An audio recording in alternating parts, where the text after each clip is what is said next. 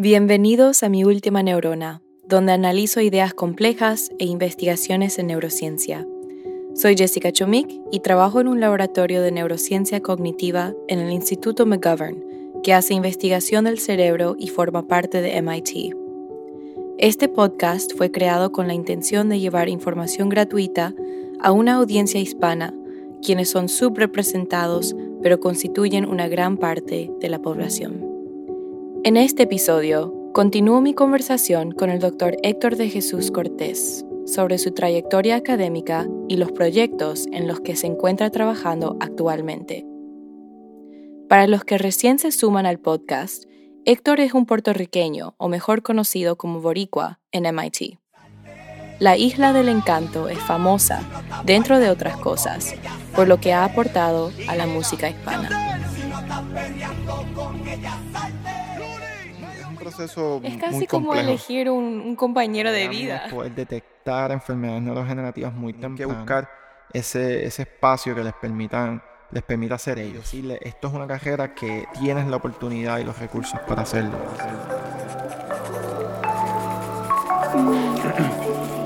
En el Instituto de Tecnología de Massachusetts, o sea, MIT. El cerebro es algo súper fácil. El cerebro es algo increíble. Que eso. Realmente no sabemos. No sabemos. No sabemos. Quiero saber más. Quiero saber más. quiero saber más. Claro. Y te lo explico aunque sea con mi última neurona. Antes de que lo escuchen, quiero repasar algunos términos que se mencionan en la conversación. Para empezar, ¿qué es la enfermedad de Alzheimer? ¿Y cómo se puede estudiar en un laboratorio? El Alzheimer es un tipo de neurodegeneración que puede causar demencia, que causa problemas con la memoria, el pensamiento y el comportamiento. Los síntomas generalmente se desarrollan lentamente y empeoran con el tiempo, hasta que son tan graves que interfieren con las tareas cotidianas. El factor de riesgo conocido más importante es el aumento de la edad, y la mayoría de las personas con Alzheimer son mayores de 65 años.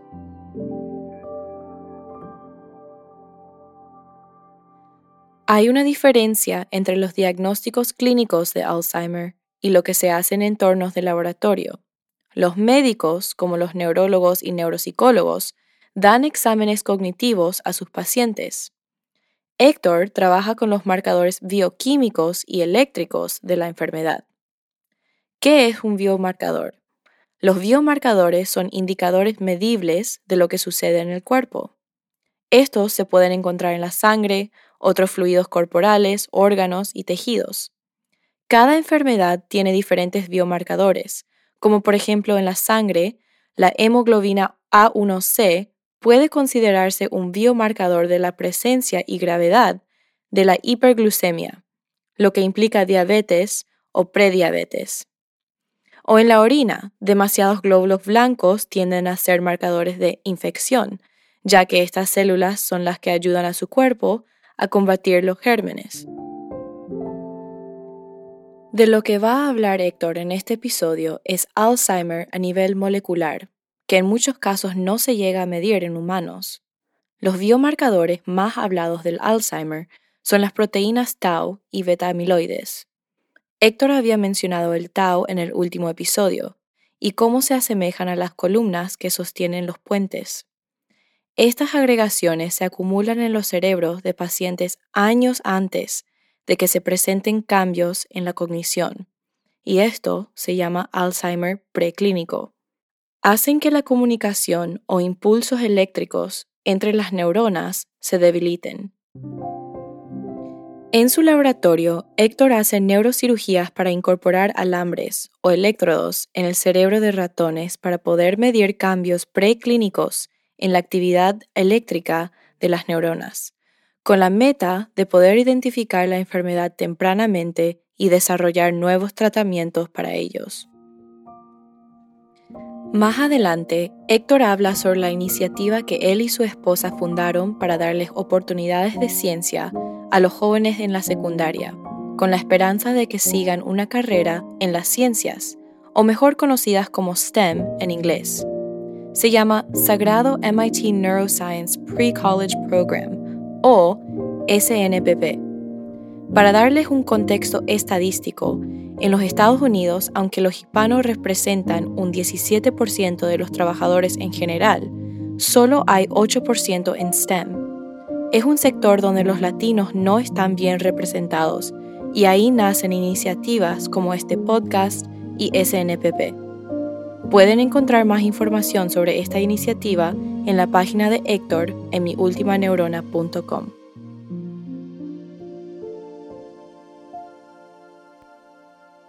Muchas gracias por volver al podcast para continuar nuestra conversación Un eh, sobre su trayecto académico. Y para resumir de lo que estábamos hablando la última vez, me estabas contando cómo su interés para la ciencia comenzó con algo orgánico que estaba tomando su padre para tratar su diabetes, que eso le llevó a estudiar em, química y biología y querer em, ser parte del proceso de... Sí, de descubrir nuevas, nuevas drogas. que pueden ayudar a la humanidad. Y creo que la última vez estuvimos hablando que la última cosa que hizo fue en undergrad y todavía no hemos hablado sobre su graduate experience. Hablamos un poco, sí, pero básicamente eh, fui, luego de entender un poco la bioquímica y cómo los, los distintos modelos animales en ratones nos podrían ayudar a entender cómo funciona una enfermedad, eh, entendí que había muy pocos tratamientos. Y entonces ahí es donde voy a UT Southwestern en Dallas, Texas, donde me uno al laboratorio del psiquiatra eh, Andrew Pieper. Y allí eh, estudió una molécula en aquel momento que se sabía que evitaba la muerte celular, específicamente aumentando la neurogénesis en el, en el, cerebro, en específicas partes. En, en el caso de esta droga, eh, o molécula en el hipocampo, que es un área específica en el cerebro que se encarga de eh, learning and memory o del aprendizaje y la memoria. Y entonces mi trabajo de tesis fue eh, probar si, si, esa molécula era capaz de, de, evitar la muerte celular en distintos modelos, ya dígase Parkinson y Traumatic Brain Injury, que es cuando recibes un golpe en la cabeza que habíamos hablado anteriormente. Así que toda esa experiencia de subgraduado y graduado, obtuve mi PhD eh, en el 2015, me dio la oportunidad de saber ahora, ok, tengo una enfermedad, la puedo estudiar en modelos animales, puedo también descubrir y mejorar algunas drogas ya existentes, eh, pero había algo que siempre se me quedaba en la cabeza y era cómo se comunican las neuronas en el cerebro, no es solamente químicamente. O sea, la mayoría de nuestras células en el cuerpo se comunican por químicos en el ambiente que les permiten, ¿verdad?, dividirse o les permiten saber qué es lo que está pasando, si hay toxicidad o no. En el cerebro hay otra rama que es la electricidad, ¿no? Y entonces eh, el cerebro tiene la capacidad, las neuronas específicamente, de poder comunicarse con electricidad. Y algo que a mí siempre se me hacía muy difícil de entender en los artículos que yo leía de otros laboratorios era cómo es que se comunican eléctricamente. Yo mm. entendía toda la química, entendía los neurotransmisores, ¿verdad? Mucha gente ha escuchado dopamina, oxitoxina y esas cosas. ¿Cómo puede ser que se comuniquen con solo action potentials, que serían potenciales de acción? Exacto, potenciales de acción que, que para nuestra audiencia, ¿verdad? Son estas maneras de, la, de las neuronas eh, comunicarse eléctricamente, donde si quiero pasar un mensaje de una neurona u otra, eh, utilizo electricidad para eh, tener energía y mover eh, los neurotransmisores. Así que vine y solicité, ¿verdad? En la academia hay un paso adicional además del doctorado, que es el postdoctorado, donde uno como investigador se entrena en aspectos específicos de, de, de, donde quieres terminar tu carrera, pero ahora de una manera mucho más independiente. Son en el doctorado tienes mucha guía, ¿no? Tienes un comité de tesis que te guía, eh, em, son profesores eh, que están ahí reuniéndose contigo más o menos una vez al semestre y te van diciendo cómo va tu progreso. Y para aclarar eso, ¿usted ya llegó a, para hacer su doctorado con una pregunta? O sea, ¿le aceptaron ya usted teniendo una pregunta o era más adelante que formuló eso? Eso es una buena pregunta. En, el campo mío no tienes que tener una pregunta específica. Yo entré eh, teniendo ganas de, aprender de neurociencia y descubrir nuevos eh, compuestos o, drogas para enfermedades neurodegenerativas. Y como funciona la mayoría de las escuelas graduadas en Estados Unidos, es que haces rotaciones en distintos laboratorios. ¿Por el primer año? Exacto, el primer año eh, por un periodo de 8 a 10 semanas pasas un tiempo en, ese laboratorio y ves si es un buen lugar para ti hacer ciencia. Good fit. Entonces, cuando está aplicando a estas universidades graduadas, em, ¿qué es parte de la aplicación? O sea, ¿qué está buscando usted de la universidad y qué están buscando ellos de, de ti? Sí, eso es muy buena pregunta. Como les había mencionado, mi promedio no era el mejor, así que una de las cosas que buscan muchas universidades elite, ¿no? Eh, tope, es que tengas un buen promedio académico. Yo, para que tengan una idea, en la escala de Estados Unidos es de hasta 4.0, yo tenía 3.21, que significa un promedio de B. Eh, y eso bueno, igual no es tan, tan, bajo. No es tan bajo, pero usualmente para hacer un doctorado piden más o menos 3.5, que es un mm. promedio de A. Eh, eso limitó donde yo podía solicitar, ¿verdad? Un lugar como MIT yo no podía solicitar, un lugar como Harvard eh, o podía solicitar, pero iba a ser eh, sacado eh, a veces por, algunos algoritmos que ellos tienen. Hoy día eso está cambiando y están haciendo un, proceso un poco más holístico, pero en aquel momento las notas eran muy importantes. también, pero también sus intereses. Exacto, exacto. So, la mayoría de los programas graduados, tú vas a ir a la página web y vas a buscar los laboratorios que ya existen allí y si están haciendo cosas que a ti te interesan.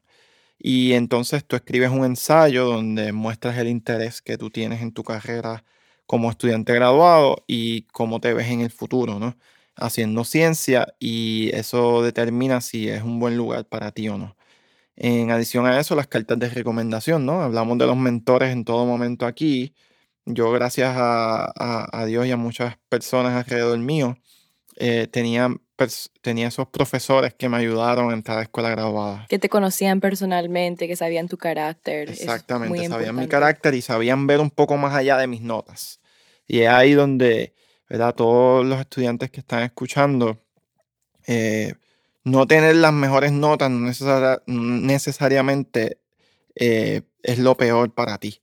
Si, tienes, si tú te puedes sobresalir eh, o brillar en un área de tu carrera, muchas personas pueden ver eso y hablar sobre eso en una carta de recomendación. Y eso fue exactamente lo que pasó conmigo, que mi profesor de investigación, el doctor Irving Vega, eh, me consta que habló de esa otra parte mía, de mi pasión, de que no dejaba de estar en el laboratorio, eh, mi rigurosidad, eh, mi disciplina, todas esas cosas que hablamos, ¿verdad? Que pude traducir del deporte hacia, hacia la ciencia y solicité a cinco universidades, entre ellas estaba Yale University, University of California en San Diego, em, Mayo Clinic, Baylor College of Medicine y um, UT Southwestern, que fue donde terminé.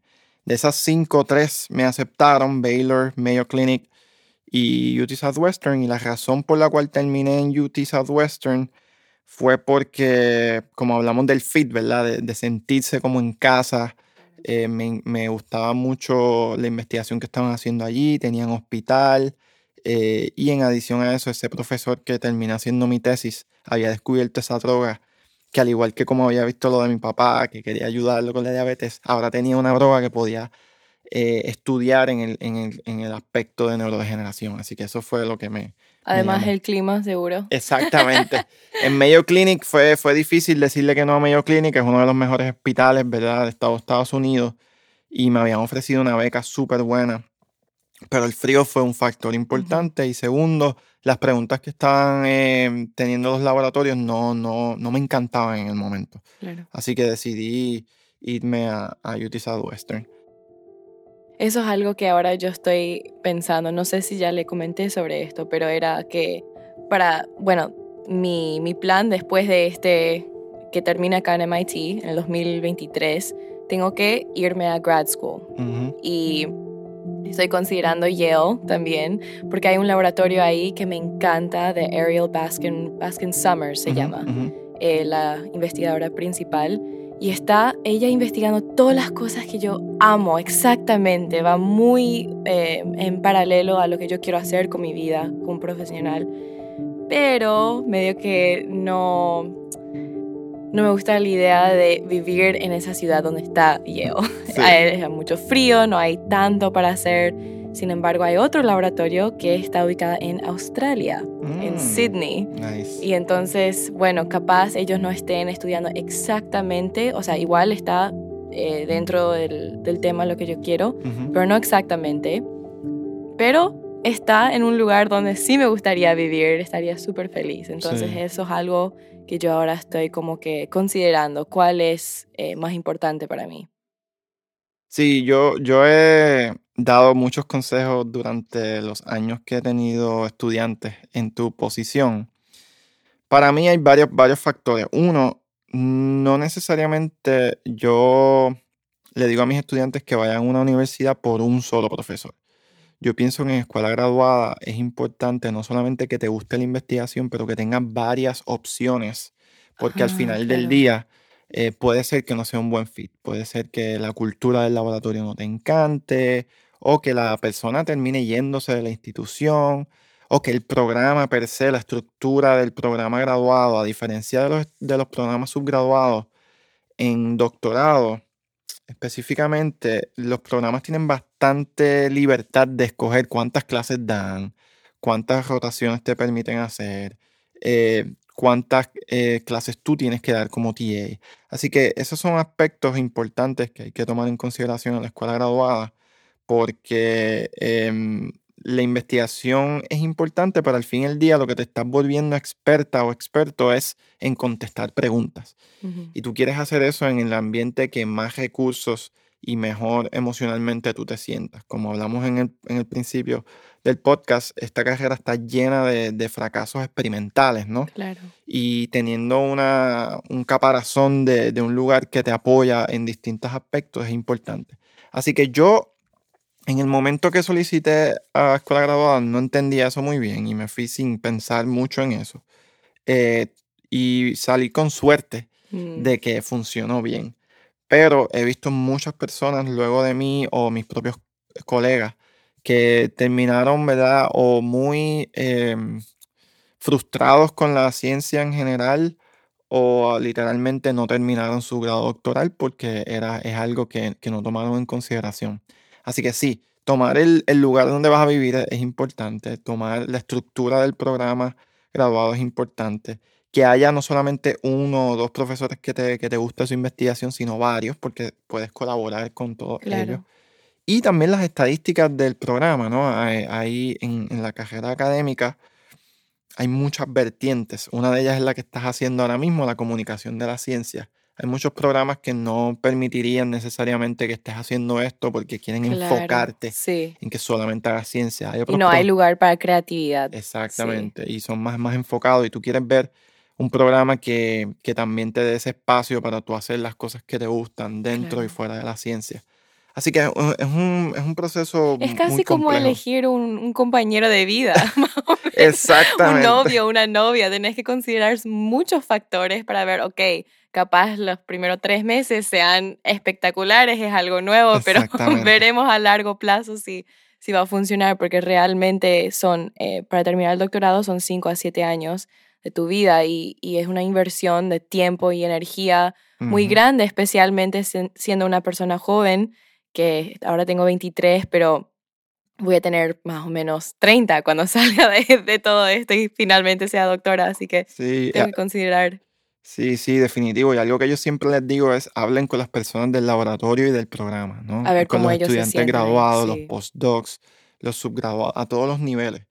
Em, yo soy una persona que la jerarquía no me encanta, me, gusta que todos nos tratemos por igual y hay lugares, ¿verdad?, que esa jerarquía es bien marcada.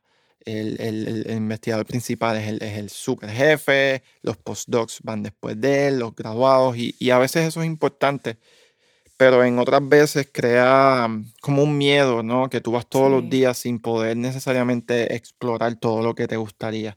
Y yo pienso que dado la personalidad de cada uno de, los oyentes, tienen que buscar ese, ese espacio que les permitan les permita ser ellos. Claro, y poder colaborar em, sin miedo con, con sus em, compañeros de trabajo. Eso es algo interesante porque hay una doctora, o sea, una investigadora principal acá que se llama doctora Rebecca Sachs. Yo me fui a su laboratorio, uno de los meetings, y ella dice, bueno, nos vamos a introducir, pero no vamos a decir nuestros rangos, porque parece muy de militar, porque es muy común acá decir, hola, me llamo eh, tal y tal, y soy postdoc, o soy eh, estudiante de doctorado o undergrad o lo que sea. Y es muy así. Sí, definitivamente. La jerarquía, a mí, tener un postdoctorado lo único que me hace diferente a ti es tener un poco más de experiencia, ¿no? Mm, Y poder guiarte en ciertos aspectos porque ya he pasado por eso. Además de eso, eh, las ideas pueden venir desde un niño como yo era en escuela superior que tenía ganas de, de descubrir aquellos ingredientes que, que bajaban la diabetes hasta ahora que, que tengo tanto conocimiento y a veces pienso que tanto conocimiento hasta hace daño porque te, te encajona, ¿no? En unos lugares donde piensas que sabes mucho y, y la verdad es que no sabemos tanto. Así que eh, definitivamente esos son aspectos que, que se deben considerar y si no te importa ninguno de ellos, pues está bien. Puedes ir a, a- a cualquier lugar pensando en lo que te gusta y vas a ir y vas enfocado y de seguro te va a ir bien. Pero si eres alguien que, que has notado en tu pasado que algunos de estos aspectos que hablamos te pueden afectar emocionalmente Sí. o físicamente, pues eh, tomar eso en consideración es importante. Antes, claro. Bueno, y ahora quiero volver a nuestra conversación original, que es ¿qué, ¿cómo fue que llegó acá a Ujú. MIT? Pues entonces cuando yo estaba en escuela graduada, que no entendía cómo se comunicaban eléctricamente la- las neuronas, decidí em, ir al mejor laboratorio donde se podía estudiar eso. Y eso es algo que me caracteriza. Siempre trato de buscar y ir al mejor lugar donde, donde yo pueda y crea que pueda lograr algo importante. Yo tuve también la ventaja que terminé mi doctorado en, en tres años y medio, casi cuatro. O sea, lo terminé muy es, rápido. es muy rápido, sí. Sí, tuve, tuve, como les mencioné, suerte y estaba solo y, y, eh, muchas, muchos hábitos no muy eh, saludables, diría yo, eh, entre ellos, ¿verdad? Trabajar demasiadas horas en el laboratorio, eh, hicieron que pudiera, ¿verdad? Catalizar o ac- acelerar el proceso de, de escuela graduada. Publiqué bastante, terminé mis clases y pues me pude graduar mucho más rápido. ¿Y cómo, cómo marca el final de, de tus estudios? O sea, ¿qué, ¿cuál es? Sí, luego de varios artículos publicados, tú escribes una propuesta, bueno, va- antes no, antes de publicar artículos tienes una propuesta donde le defines a tu comité de tesis, que son son unos profesores ya con experiencia, cuáles son tus objetivos en tu tesis. Y si cumples con esos objetivos, que usualmente son de dos a tres, que incluyen varios experimentos en cada uno, eh, ellos se reúnen y te dan el permiso para darte el grado Ah, doctoral ok. que implica que eres un experto en esa área que tú decidiste o proponer en un principio. Pasas por un proceso de defensa de tu tesis, Sí, que entonces pues, depende de la universidad, puedes invitar hasta tus familiares y otras personas para que vean ¿verdad? el fruto de todos esos años y, y- y horas en, en el laboratorio. Eh, y en el caso mío, como desde que yo llegué, mi, mi investigador era muy joven, estábamos de mano a mano y estábamos publicando mucho, así que mi proceso fue un poco atípico, eh, como mencioné, y, y- y bien dijiste, el, el doctorado tiene un promedio de más o menos 5 años a 5 a 5.5 años, Mm. pues yo me gradué en 4. Al ser tan joven, me gradué con 25 años o 26, no me acuerdo. Dije, no tengo que, que acelerarme, puedo, Mm. puedo coger un postdoc y aprender algo completamente nuevo. Algo que muchas personas hacen es que pues siguen, continúan lo que hicieron en su doctorado, lo hacen más específico en su postdoctorado y eso está perfecto. A ¿Y mí- normalmente se quedan en el mismo laboratorio o se mudan? se mudan. Eh, la recomendación es que te mudes para que explores algo nuevo, ¿no? Y para que veas la perspectiva de algo diferente. Algo que quiero mencionar cuando dijiste lo de Australia y Estados Unidos es que la ciencia en distintos lugares geográficos, aunque sea en el mismo país, eh, se, trata, se, traba- se trabaja de manera diferente. O sea, yo puedo ver una pregunta y dependiendo mi cultura y mi experiencia, voy a atacar esa pregunta diferente. Así que es muy bueno, en mi opinión, tratar distintos laboratorios, tanto de experiencias de verano, colaboraciones, estudios graduados, postdoc, así que yo no recomiendo hacer su postdoc en el mismo lugar. O sea, debería irme al otro lado del mundo y sería perfecto. Si vas a otro lado del mundo, vas a aprender a un tipo de ciencia diferente que, que, va, en mi opinión, a, a dos cosas. te va a hacer apreciar la ciencia de aquí más, quizás porque te vas a, aquí usualmente hay más recursos, pero también vas a ver otro lado de la ciencia y vas a decir cuando, si regresas, por ejemplo, vas a poder atacar las preguntas de distintos ángulos que no necesariamente los investigadores aquí pueden hacer. Así que mm. internacional es algo, puede ser algo muy bueno, si, ¿verdad? si puedes hacerlo y tu, y tu cultura lo permite. Así que como terminé temprano, dije, voy a solicitar, a, quiero ir al mejor laboratorio de electricidad y el laboratorio del doctor Mark Baer aquí en el eh, Instituto Picauer descubrió uno de los, de los procesos más eh, básicos de las neuronas, que es no solamente fortalecer conexiones, pero también debilitarlas en otro momento. O pueden pensar en el cerebro como este yin yang, ¿no? si yo tengo memorias que a veces me acuerdo súper fácil y hay otras que se olvidan. ¿Cómo se olvidan, no? Pues hay un proceso en el cerebro eh, que se llama long-term depression o, depresión a largo plazo, donde las neuronas que crearon conexiones que forman las memorias, ¿no? Eh, ahora ya se debilitan y se van. ¿Por qué pasa eso? Es, debatible, pero en general, ¿verdad? Hay unos procesos bioquímicos que le dicen a, ese circuito, mira, no eres tan importante, no estás siendo activado lo suficiente, por lo tanto es mejor que te vayas para gastar esa energía en otras cosas. Por eso, ¿verdad? La práctica hace la perfección y cuando estamos estudiando por un examen, mientras más lo leemos, pues más se nos queda, ¿verdad? Porque estamos fortaleciendo esas conexiones neuronales a nivel eléctrico y a nivel bioquímico. Así que cuando yo vi que eso era una opción, eh, algo que sabemos en, el mundo de las enfermedades neurodegenerativas es que hay cambios eléctricos muy tempranos en la enfermedad. O sea, personas con Alzheimer muestran una debilidad en, memorias mucho antes hmm. que tengan síntomas. Esto sí lo medimos eléctricamente. Tú no te das cuenta, pero tus neuronas ya están fallando. ¿Y, ¿Y, cómo descubrieron eso? O sea, tienen que o sea, medir esto antes de la diagnosis. Exactamente. So, bueno, uno fueron los modelos animales, ¿no? Que oh, ya sabemos que tienen una genética y lo van a desarrollar. Y otra es que hay, en Alzheimer específicamente y otras enfermedades, hay, hay personas que tienen mutaciones que los predisponen eh, casi 100% a tener la enfermedad. Y esas personas se pueden estudiar longitudinalmente, ¿verdad? En distintos momentos en el tiempo. Y nos permite tener una, una, una ventana a, qué es lo que está pasando en el cerebro antes de que tengan síntomas que se le llama en el mundo clínico preclínico, o sea, que no tienen síntomas. Así que ya sabemos que hay acumulación bioquímica patológica antes de que hayan síntomas, sabemos que hay cambios a nivel eléctrico. Y entonces ahora yo quería combinar eso que había estudiado a nivel de subgraduado y graduado a nivel postdoc y ver y, hacerme un experto en estudiar los cambios eléctricos en el cerebro. Así que ahora yo hago cirugías eh, o neurocirugías en cerebros de ratón, donde yo implanto unos electrodos que me dan un eh, espacio a poder escuchar eh, o medir las conexiones de las neuronas, o sea, a nivel eléctrico. esos electrodos reciben eh, información que me permiten con algoritmos computacionales medir cuán fuerte o cuán débil están unas conexiones. ¿Y, ¿Y, cómo es el proceso de hacer esa neurocirugía? Me interesa mucho eso.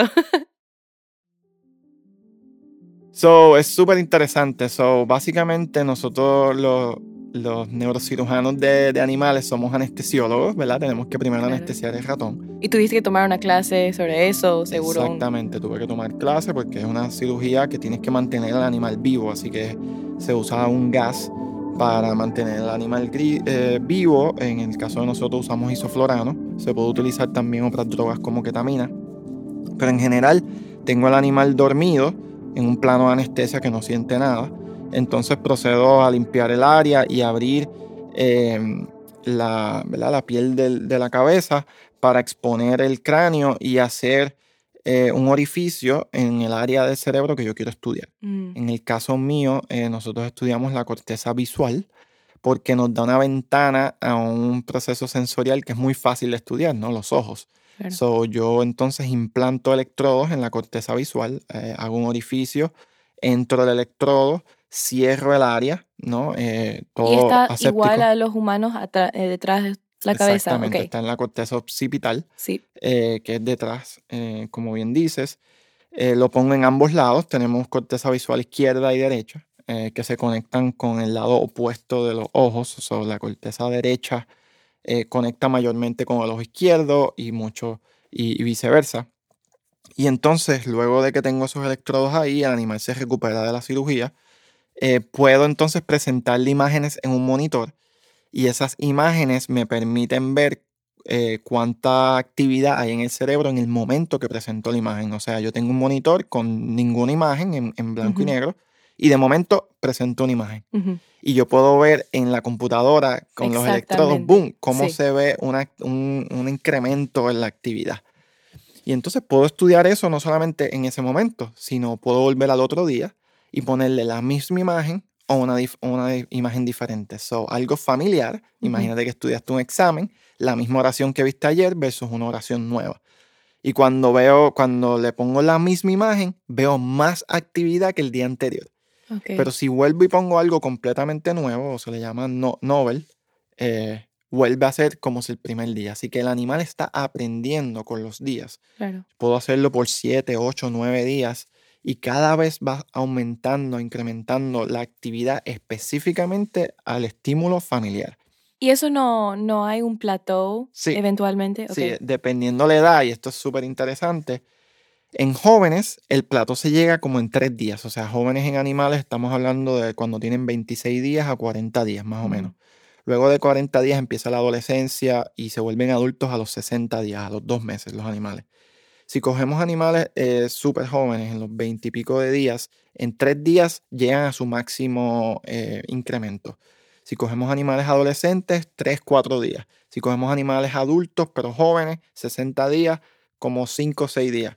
Si cogemos animales súper viejos, en, en- en lo- en los ratones animales viejos son más de año y medio, por ejemplo, Oh, sí, sí, eh, se tardan 9, 10 días. claro. Así que al igual que los humanos, ¿verdad? Con el tiempo, el proceso de, de- de crear una memoria y fortalecerla es más lento con la edad. Claro. Y esos son, estu- eh, ¿verdad? Eh, distintos estudios que se están haciendo el por qué. No entendemos muy bien por qué. Tenemos hipótesis, pero ahora mismo no.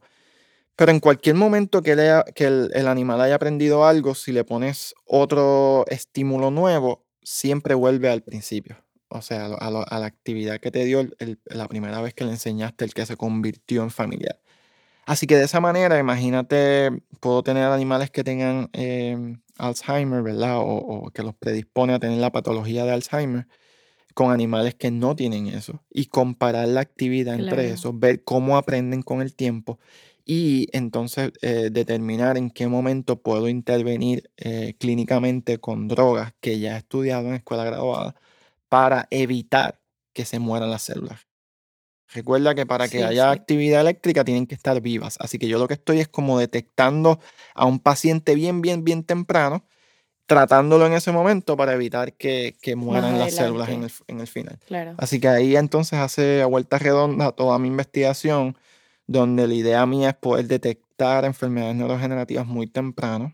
Con humanos sería, ¿verdad? Utilizando tecnologías en la cabeza de EEG o electroencefalograma, donde podemos detectar esos cambios tempranos. Cuando vas al médico una vez al año, te hacen una prueba, ven cómo, cómo, cómo está tu cerebro. Que eso sería un cambio a, a lo normal, porque ahora cuando yo me voy al doctor una vez por año, normalmente no hay nada de, a no ser de que me vaya justamente a un neurólogo para que me haga un estudio porque tengo alguna preocupación o algo. Normalmente no es parte de eso, de tu... Exacto, so, ahora mismo no es preventivo. Eh, muchas cosas preventivas ahora mismo son en la sangre. Siempre cuando vas una vez al año te sacan la sangre y verifican, ¿verdad? Que todos tus metabolitos y todos tus distintos nutrientes estén bien. Pero en el cerebro no tenemos algo así. Una, porque es muy costoso y dos, porque todavía no tenemos eh, la certeza de que vaya a funcionar.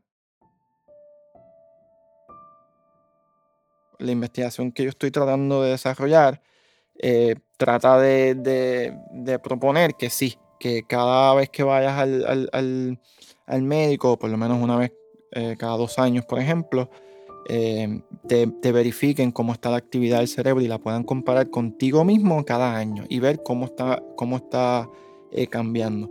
Hay un desarrollo normal y se va a poner más lento, es un envejecimiento normal, pero una vez detectemos un envejecimiento anormal con respecto a ti mismo, entonces podemos evaluar eh, y hacer otras pruebas, por ejemplo, de PET scan, que es un, una neuroimagen donde podemos mirar específicamente patologías en el cerebro usando eh, ligando radioactivos eh, que se inyectan en, la, sangre y pasan al cerebro y nos dicen si tiene tau o beta amiloide, que son las proteínas que hasta tú estudiaste en, el pasado.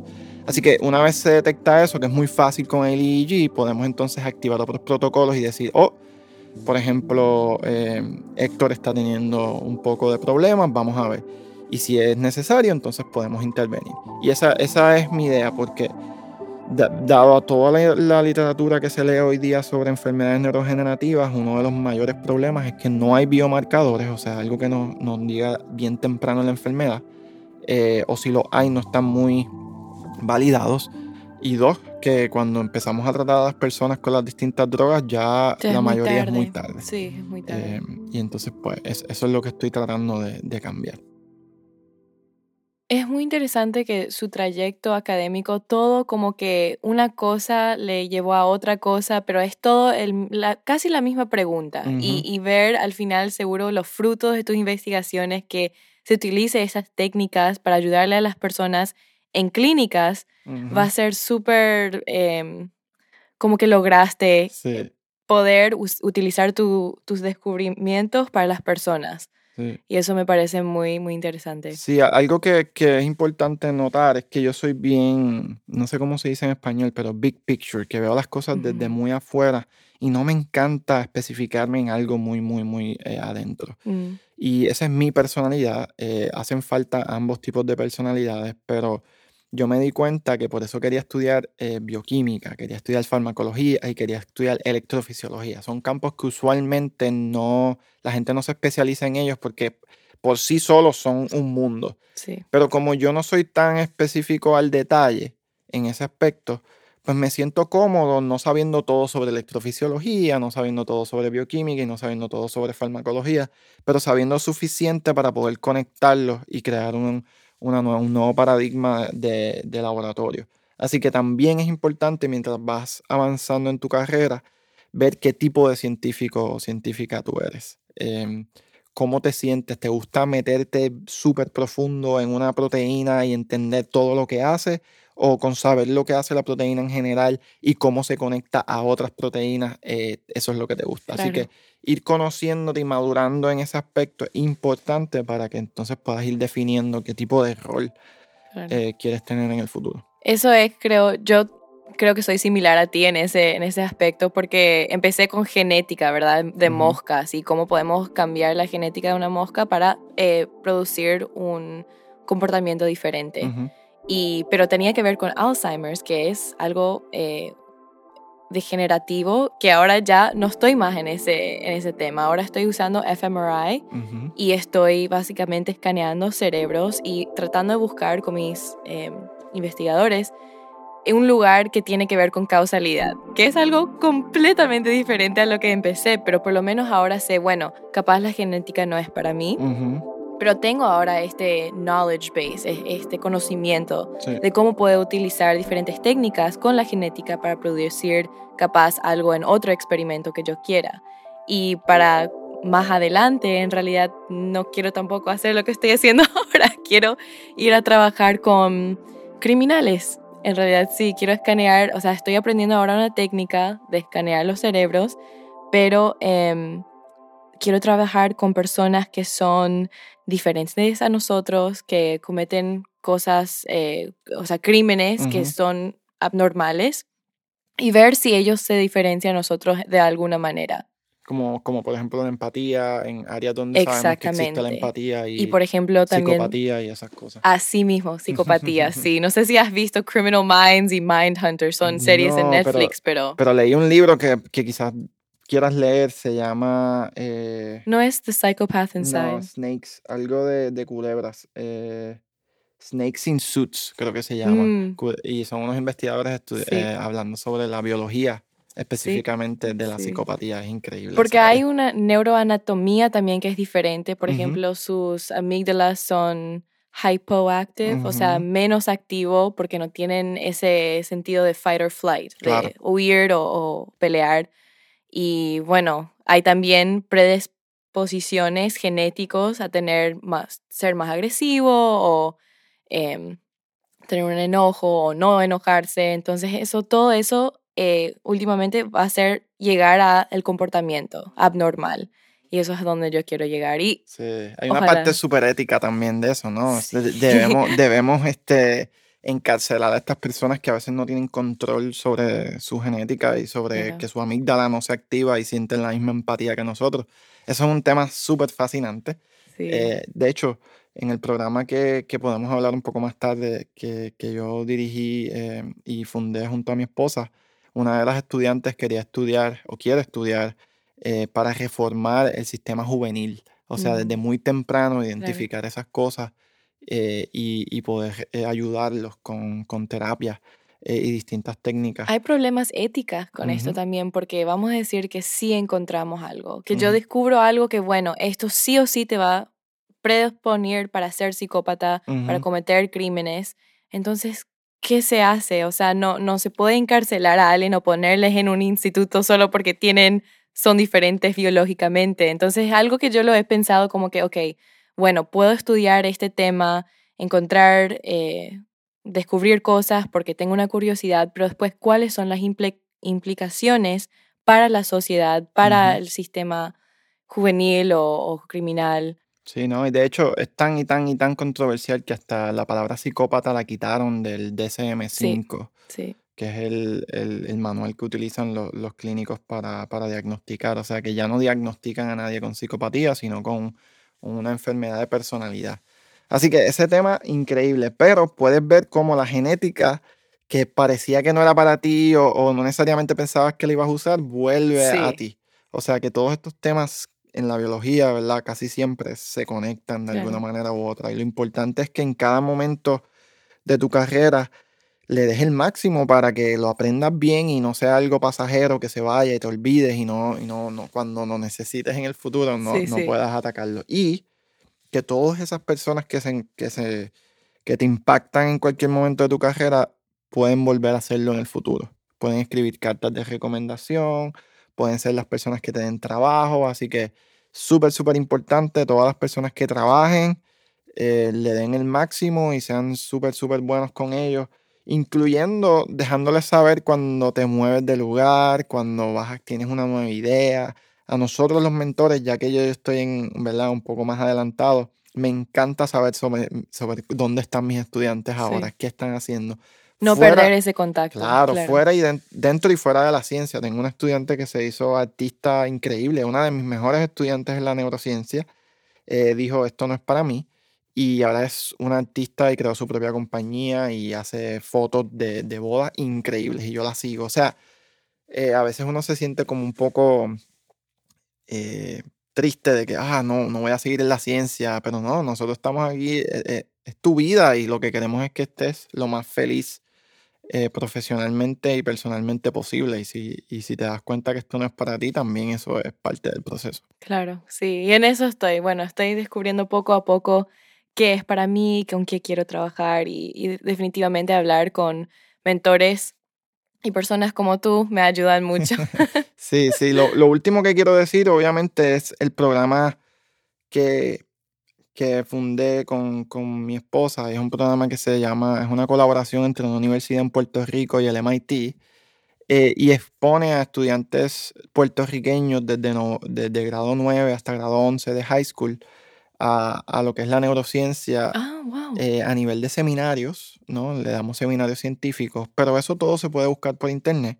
La idea es para que tengan un- una base, pero adicional a eso, paneles de, de desarrollo profesional. Es muy, muy importante, como vieron, yo, eh, si no hubiese tenido esa experiencia de feria científica con lo de mi Claro. papá, quizás no estaría aquí.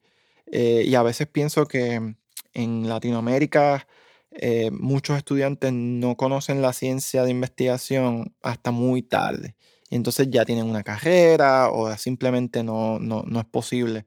Así que exponer a jóvenes bien temprano creo que puede aumentar la probabilidad de que se enamoren de la ciencia de una manera diferente. Y para nuestra audiencia, ¿dónde pueden ir para ver estos seminarios? ¿Está, ¿está publicado en algún lugar? Sí, pues voy a dejar el, el link para que lo pongas cuando pongas el, eh, el podcast.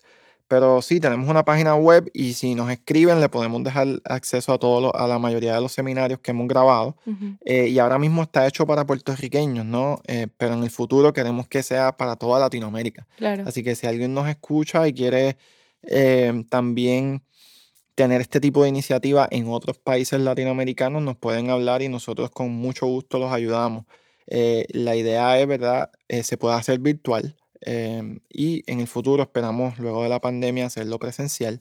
Y es darle esa chispa a estudiantes que tengan una curiosidad, aunque sea mínima, por la ciencia y el cerebro y decirle, esto es una carrera que no importa si eres ¿verdad? de estrata socioeconómica baja, si eres mujer, si eh, tu género no te identifica de una manera u otra, tienes la oportunidad y los recursos para hacerlo. Y existen unos pasos que hay que seguir y nosotros los ayudamos con eso. Y segundo, ¿verdad? Además de esos paneles de desarrollo profesional, los conectamos con un mentor que se reúne con ellos una vez al mes para darle continuidad y que no se quede solamente en un verano, porque esto pasa en los meses de junio y julio. Y de esa manera eh, que el estudiante tenga a quién ir para cuando tenga preguntas y puedan ser embajadores en sus propias escuelas de, para otros estudiantes. Claro. Así que para mí lo más, más, más importante es lo que estás haciendo tú ahora, ¿verdad? Dando la exposición a personas que quizás no la tengan, especialmente en español, ¿no?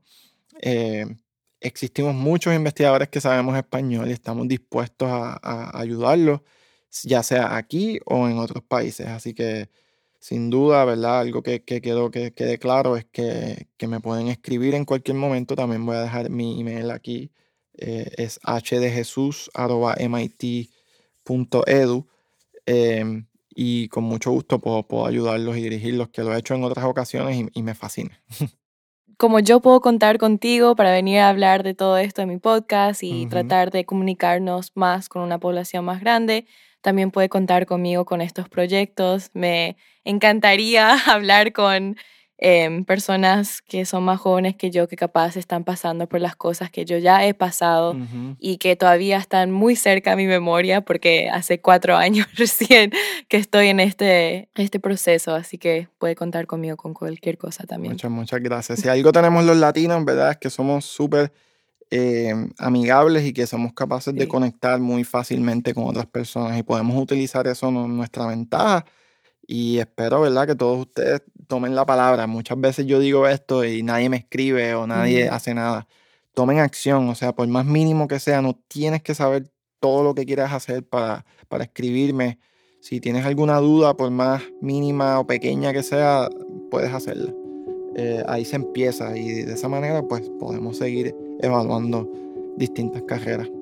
Bueno, muchas gracias nuevamente Héctor por venir a hablar conmigo y espero que le escriban y, o me escriban a mí para poder comunicarnos más y podamos enseñarles sobre la neurociencia. Gracias, gracias a ti Jessica por este podcast, súper, súper importante, rieguen la voz.